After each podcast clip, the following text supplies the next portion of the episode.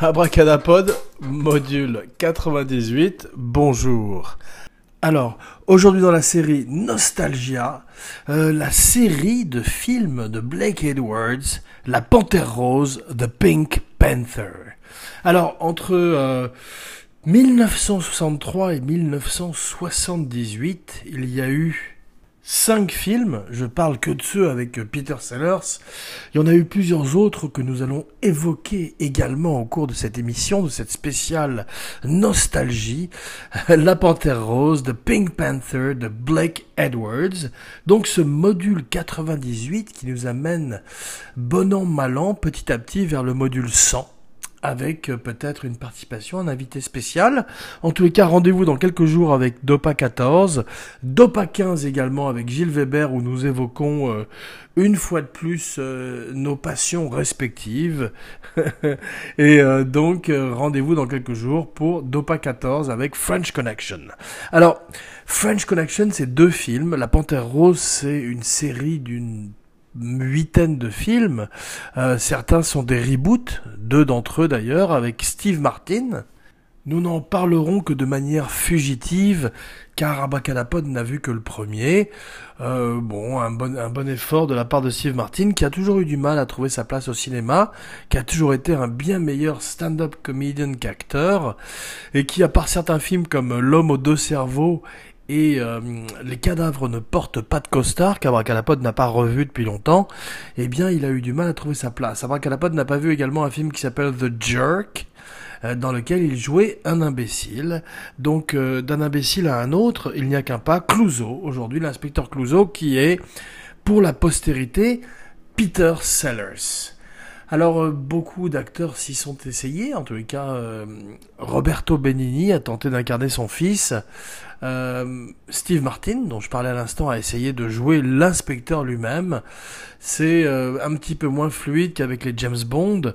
On verrait que Clouseau partage euh, énormément de points communs avec Bond, en particulier toutes tous les Bonds de la période Roger Moore, puisque c'est les mêmes équipes de cascadeurs, et en général les mêmes endroits sur la Riviera ou en Suisse où il tourne.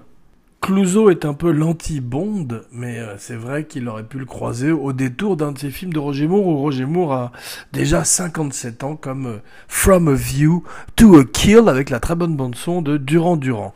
Donc euh, là, une des rares bonnes choses du film, qui, pour certains puristes, est un des meilleurs James Bond, certains pervers, qui aiment beaucoup en particulier Mayday, interprété par Grace Jones, et Christopher Walken, qui succède à Sting et David Bowie, qui ont tous les deux refusé le rôle. C'est pas la première fois que David Bowie refuserait un rôle et que Christopher Walken le récupérerait. Donc, à propos de rôles qu'on refuse, au début, notre film commence dans les années 60, en 1963, avec un film qui s'appelle The Pink Panther, la panthère rose. Alors, l'inspecteur Clouseau n'est qu'un supporting player. C'est un, euh, c'est un membre de l'équipe de la troupe du film. Il n'est pas du tout au premier plan, car le film euh, est designé pour être un véhicule pour le fantôme, un voleur, une espèce de voleur d'hôtel, un voleur de luxe, joué, euh, a priori, pas de spoiler aujourd'hui, eh oui, euh, par le grand David Niven. Il recroiserait plus tard la route de Peter Sellers dans Casino Royale, mais nous en, reparlerons également plus tard dans l'émission. Pour l'instant, Blake Edwards prépare son film, un film qui est finalement un heist movie, un film de cambriolage assez euh, traditionnel, c'est très en vogue à l'époque, et il a envie de Peter Ustinov pour jouer le rôle de Clouseau aux côtés de David Niven. Les deux sont très amis dans la vie. Eh bien, euh, Peter Ustinov refuse le film pour un autre film de heist, un autre film de cambriolage cher à Steven Soderbergh, un film qui s'appelle Top Capi de Jules Dassin. Première recommandation de la semaine, euh, Ustinov refuse le rôle de Clouseau, plus tard il jouerait le rôle de Poirot, euh, un autre détective, belge cette fois-ci, un petit peu moins burlesque, un petit peu moins parodique que Clouseau, mais peut-être est-ce une réponse au fait qu'il ait refusé Clouseau qui lui aurait probablement donné une carrière plus internationale encore que celle qu'il n'a eue, ou en tous les cas un second souffle à sa carrière. On peut noter également qu'il a croisé la route de Kubrick avec Spartacus, Peter Sellers croiserait la route de Kubrick par deux fois, d'abord avec le très grand Lolita et ensuite bien sûr avec une fois de plus un rôle multiple dans le grand Doctor Strange Love. Alors Capucine, euh, Peter Sellers, David Niven, c'est parti. Euh, le film se tourne euh, dans les Alpes. Le film est s'appelle La Panthère Rose du nom du diamant que vole le célèbre voleur incarné par Sir Charles Lytton, par David Niven, qui joue le rôle donc du fantôme. sur le film, sur le plateau, Peter Sellers lui vole la vedette. David Niven montre euh, d'une grande élégance, fait preuve d'une grande élégance, un petit peu la même élégance qu'il a euh, à l'écran, il l'a à peu près dans la vie, on peut se rendre compte. C'était néanmoins un joyeux luron euh, de la bande d'Errol Flynn, qu'il rejoignait régulièrement sur son yacht avec de, jeunes starlettes hollywoodiennes. Eh bien, David Niven comprend de même que Black Edwards, Blake Edwards, que le film appartient à Clouseau et que bien qu'il ait un rôle très accessoire, très annexe, chacune de ces scènes est un point fort du film et c'est finalement à l'arrivée euh, le film de Clouseau dont on se rappellera la première incarnation de Clouseau et son personnage serait à tout jamais lié au nom de la panthère rose qui n'est qu'un diamant, un gros diamant dans lequel une des impuretés laisse apparaître la création de Fritz Freylang et aussi surtout le fameux thème musical de Henri Mancini que nous ne jouerons pas aujourd'hui. Eh oui. Alors Henri Mancini est à la Panthère Rose ce que John Barry est à James Bond. Une musique qui élève toutes les scènes du film et qui est bien souvent supérieure euh, au film lui-même. Donc euh, on se rend compte que euh, toutes les, euh, les, musiques de transition, toutes les musiques qui tissent, qui lient les scènes entre elles, sont absolument magnifiques chez Mancini, qui donne un thème de clown triste à Peter Sellers. Peter Sellers, le clown triste par excellence, le grand clown triste de l'histoire du cinéma, dont nous allons parler un peu plus avant, après cette publicité. Non, je déconne. Donc, en 1963, Peter Sellers vole le film à tout le monde. David Niven s'en va vers d'autres cieux. Il se retrouverait quelques années plus tard pour Casino Royale, un film qui, est plus une débâcle qu'un film. Cinq metteurs en scène, Jean-Paul Belmondo qui atterrit en parachute à la fin du film. Ça fait partie de ces films. C'est curieux, c'est euh, un autre film qui, lui, est un très bon film qui s'appelle Blazing Saddles. Se termine un peu de la même façon quand euh, les grands ou quand les comiques ne savent pas comment finir le film, à savoir par euh, une espèce de, de, cassure du quatrième mur, et on se retrouve tout d'un coup dans le studio où on a à la fois des majorettes, des cow-boys, des indiens et des cosmonautes, et Belmondo, euh, en soldat de la Légion étrangère, atterrissant en parachute. Euh, Woody Allen joue Jimmy Bond, le neveu de James Bond. James Bond est euh, joué par David Niven. Euh, Niven, grande ironie d'ailleurs, car c'était euh, celui que Ian Fleming voulait en premier lieu. Il a l'élégance du personnage. Et dans un autre film, il aurait pu jouer un, Bond pré-Michael Fassbender, très intéressant, et beaucoup plus dans la lignée du personnage écrit dans les livres de Fleming. Mais donc dans cette parodie, dans, cette, cet ancêtre du spoof qu'est Austin Powers, et eh bien, tout d'un coup, Peter Sellers rencontre Woody Allen pour la deuxième fois. Il se rencontrera également dans What's New Pussycat? Et euh, tout d'un coup, euh, ça se passe très mal. Cinq metteurs en scène euh, sont virés. John Huston, Orson Welles s'y essaye. Euh, Peter Sellers déteste Orson Welles. Il refuse d'être dans les mêmes scènes ensemble.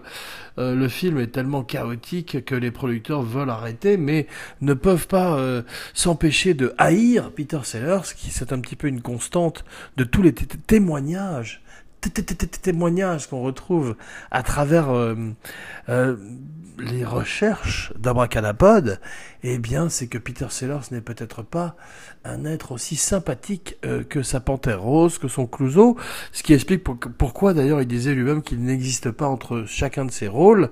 Euh, il disait qu'il y avait dans le temps un Peter Sellers, mais qu'il l'avait fait euh, chirurgicalement retirer et que maintenant, effectivement, il était comme une espèce d'enveloppe vide. Alors, il jouait beaucoup de ce personnage de clown triste, mais il était surtout très malheureux, très dépressif, et on se rend compte qu'il y a très nettement deux périodes dans la vie de Peter Sellers. Il y a euh, l'avant et après son accident, ses accidents cardiaques en compagnie de Britt Ekland. Il a pris du poppers, il allait à Disneyland, il s'apprêtait à faire l'amour avec Britt Ekland. Le rêve d'Abracadapod, aller à Disneyland et faire l'amour avec une jeune Britt Ekland, ça rime, Disneyland, Britt Ekland. Et donc effectivement, euh, son cœur ne résiste pas. Il est euh, sur le tournage de Kiss Me Stupid, un film qu'il tourne à 29 Pines, dans le désert, avec euh, Billy Wilder, qui euh, dit de façon très amère, puisqu'il se heurte très violemment avec Peter Sellers, qui curieusement s'entendrait très très bien avec Kubrick, ou peut-être pas curieusement du tout d'ailleurs, comme deux grands pervers, et en fait amènerait au personnage de Quilty dans Lolita une dimension qu'il n'avait peut-être même pas dans le livre. Abracadapod ne le sait pas car Abracadapod n'a pas lu le roman de Nabokov. Abracadapod Nabokov. On dirait un, langage, on dirait le, langage de Burgess pour Orange Mécanique, le, le Natsat.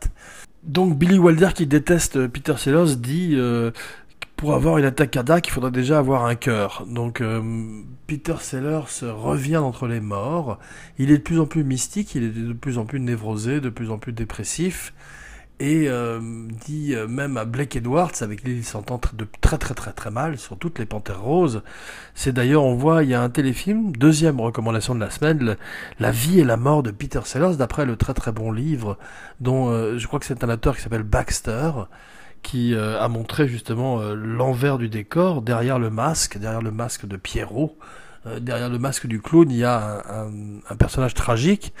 Et Peter Sellers s'entendait extraordinairement mal avec Black Edwards et acceptait seulement de le retrouver avec des films de plus en plus incertains, un peu à la manière des Bonds, avec Roger Moore, pour, ou avec Sean Connery d'ailleurs, pour faire de l'argent uniquement, car il savait qu'ils avaient une formule et que Peter Sellers était de plus en plus bancrouté à travers malheureusement son amour des gadgets, ses mauvais placements, sa mauvaise santé, ses mariages, ses divorces et euh, toute cette étrange vie dissolue qu'il a, qu'il a menée en parallèle d'une carrière très prolifique.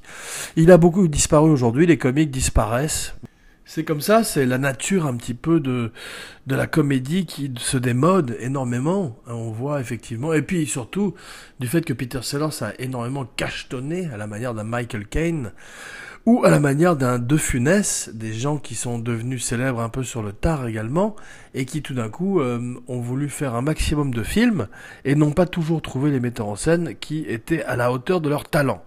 Donc c'est très très visible dans toute une partie de la carrière de Peter Sellers. Alors au début, on va parler un petit peu de Peter Sellers maintenant. Au début, il, commence effectivement avec euh, euh, les Goons à la radio, euh, Spike Milligan, et devient un petit peu l'ancêtre des Monty Python, casse la comédie, réinvente la comédie et devient pour toute une génération de jeunes Anglais, dont les, Monty Python, comme John Cleese d'ailleurs, une espèce de héros.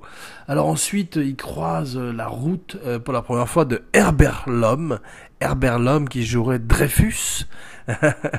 Donc l'inspecteur Dreyfus euh, est avec lui dans The Lady Killers, un film avec euh, Sir Alec Guinness. Alors Sir, Alec Guinness est un des modèles, un des un des héros de Peter Sellers. Il est un des premiers à avoir joué en Angleterre comme ça plusieurs rôles des femmes.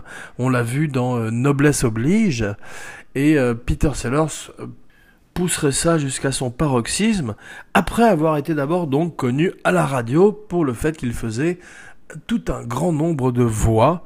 Et euh, voilà. Donc son humour est démodé beaucoup. on voit que dans ses films, il a énormément d'accent. On voit que dans ses films, il, il a fait une tradition très ancienne, très politiquement incorrecte de, comédie, qui consiste à soit incarner un Indien ou un, un Asiatique, et euh, se passer du cirage sur le visage et jouer dans la partie de Blake Edwards également, euh, un Indien, ou également dans La Millionnaire avec Sophia Loren dont il tombe très amoureux. Abracadapod ne peut pas l'en blâmer. Donc euh, Peter Sellers est, très malheureux. Peter Sellers prend de la drogue. Peter Sellers achète tous les gadgets. Peter Sellers épouse Brit Eklund et s'échappe euh, avec les Beatles, avec les Monty Python, avec euh, George Harrison, avec Keith Moon, dans des paradis artificiels qui font que son cœur explose devant Disneyland. je ne crois pas que ce soit devant Disneyland, mais Abracadapod aime bien l'idée de Peter Sellers s'effondrant devant la statue de Disney ou de Mickey. Ah, un avion arrive, une espèce d'avion euh, pour arroser les, les récoltes d'insecticides à la manière de Cary Grant dans La mort aux trousses. Abracadapod, un podcast sur la magie du cinéma.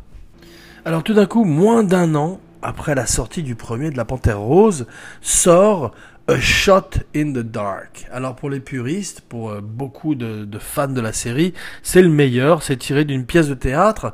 C'est intéressant car euh, c'est une des rares fois où un spin-off euh, enterre finalement le film original et que Clouseau prend la vedette, vole la vedette au fantôme, qui reviendrait plus tard, on va le voir dans la série mais maintenant c'est désormais l'histoire euh, de Clouseau qui mène une enquête.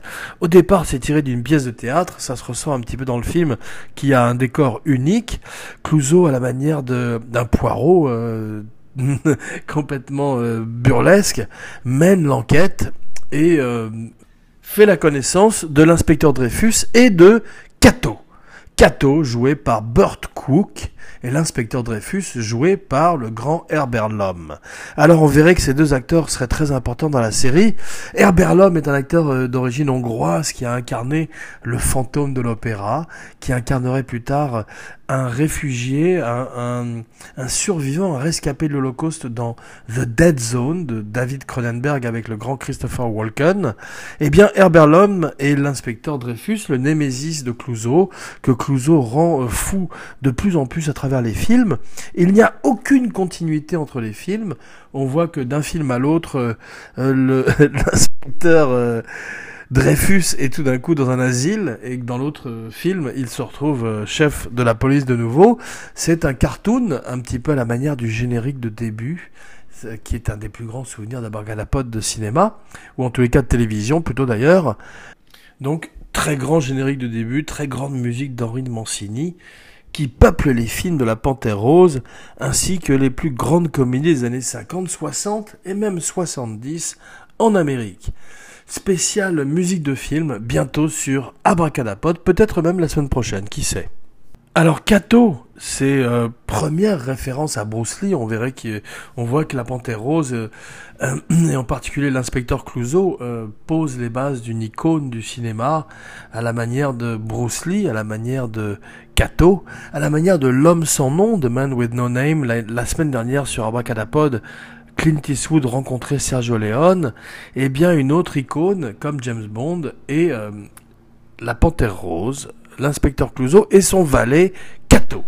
Alors Cato a été volé au Frelon Vert et à la première apparition de Bruce Lee à la télévision dans un rôle vedette.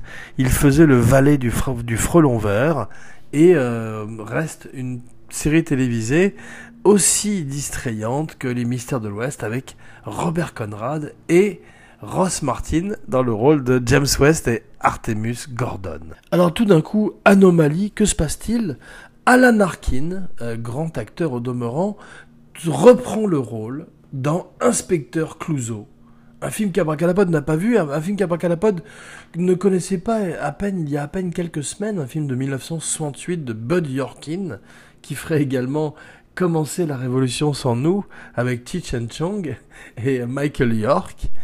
Eh bien, tout d'un coup, euh, un Clouseau euh, qui n'est pas Peter Sellers pour la première fois, et un Clouseau dont l'histoire ne reconnaîtrait euh, pas la présence et oublierait à tout jamais le nom. Pauvre Alan Arkin, qui est formidable dans euh, Freebie and the Bean, qui est formidable dans euh, The In-Laws, qui est un des grands acteurs du cinéma, un des grands acteurs comiques du cinéma américain, et qui est merveilleux en un des vendeurs losers de Glenn Gary, Glenn Ross.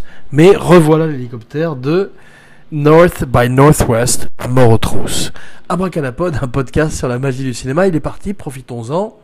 Donc c'est la Mirish Corporation qui a les droits de la Panthère Rose et qui plus tard développerait les, cartoons à la télévision et tout le merchandising extraordinaire autour, du, cartoon designé par Fritz Frolang. Cette Panthère Rose avec ce détective euh, et sa moustache, reflet de Peter Sellers. Alors Peter Sellers crée son personnage comme Chaplin crée The Tramp, le clochard, euh, en observant les gens il euh, s'inspire d'un concierge qu'il a vu à Paris, non pas un concierge d'immeuble, mais un concierge d'hôtel. Et euh, même si euh, son accent au départ est assez crédible dans le premier, il devient de plus en plus parodique en cours de film et Black Edwards lui laisse les rênes libres. On voit que c'est une constante dans la carrière de Peter Sellers, pour le meilleur et pour le pire. James Mason, dans ses mémoires qu'Abracadapod aimerait lire, dit que sur le tournage, sur le plateau de Lolita, Peter Sellers était le seul qui avait le droit d'improviser. Tous les autres acteurs étaient tenus de suivre le texte au rasoir.